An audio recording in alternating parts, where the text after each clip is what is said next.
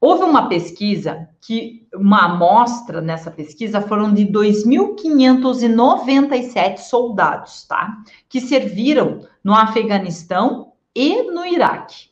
44% desses desses soldados relataram, ó, dor, relataram dor com duração de mais de três meses. E 22% relatou dor por mais de um ano, de um ano, tá? Ou mais.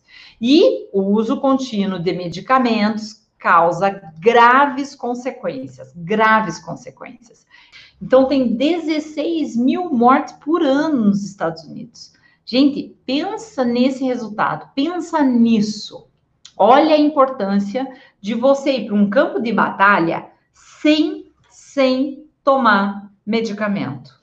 É nessa conclusão que eles começaram a observar. Eles precisavam de algo que atuasse sem causar constipação, náusea, sonolência, toxicidade gastrointestinal e um risco de doenças cardiovasculares. Porque como que essa pessoa vai estar num campo de batalha, sendo que eles ficam lá quanto tempo, né? E, e aí nessa situação. Então ele corre, ele põe em risco não só a vida dele, mas de outras pessoas também.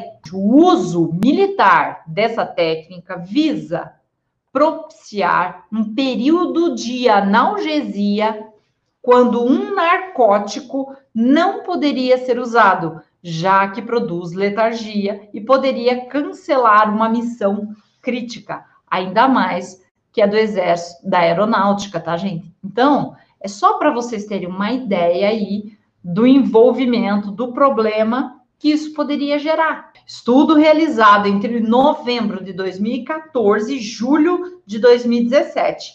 Essa pesquisa foi realizada no maior hospital americano fora dos Estados Unidos, que é na Alemanha, uma base, né, o MTF.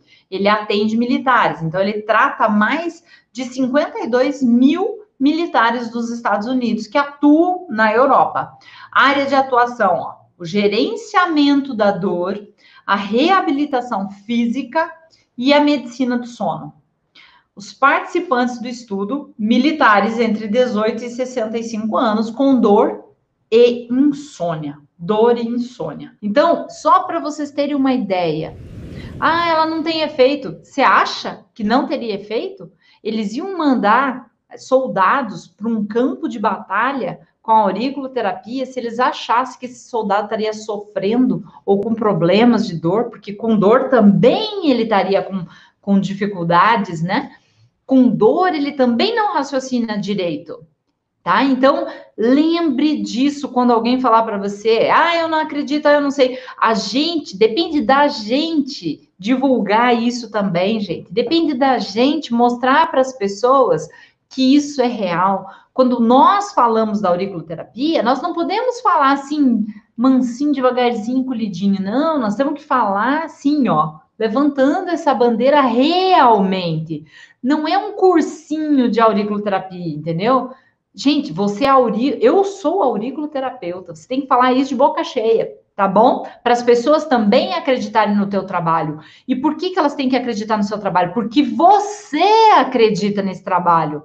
O que eu vejo são pessoas que fazem um curso de auriculoterapia e talvez por fazer mais ou menos, não valoriza a técnica. Daí não valoriza a técnica, ninguém valoriza, ela morre, você engaveta e não atende mais ninguém e não ganha com a acupuntura e com o aurículo. Então, para para pensar o que está te impedindo de ganhar dinheiro com a auriculoterapia, de ter uma profissão, de você ser considerado um profissional, um auriculoterapeuta que possa transformar vidas, ajudar pessoas.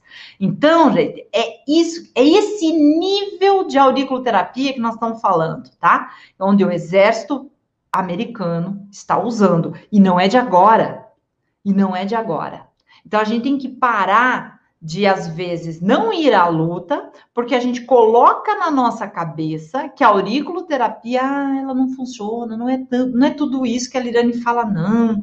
Ah, eu fiz um curso, mas eu não sei não, tô meio inseguro. Então tá na hora de você rever seus conceitos. Dá uma repaginada aí, tá bom?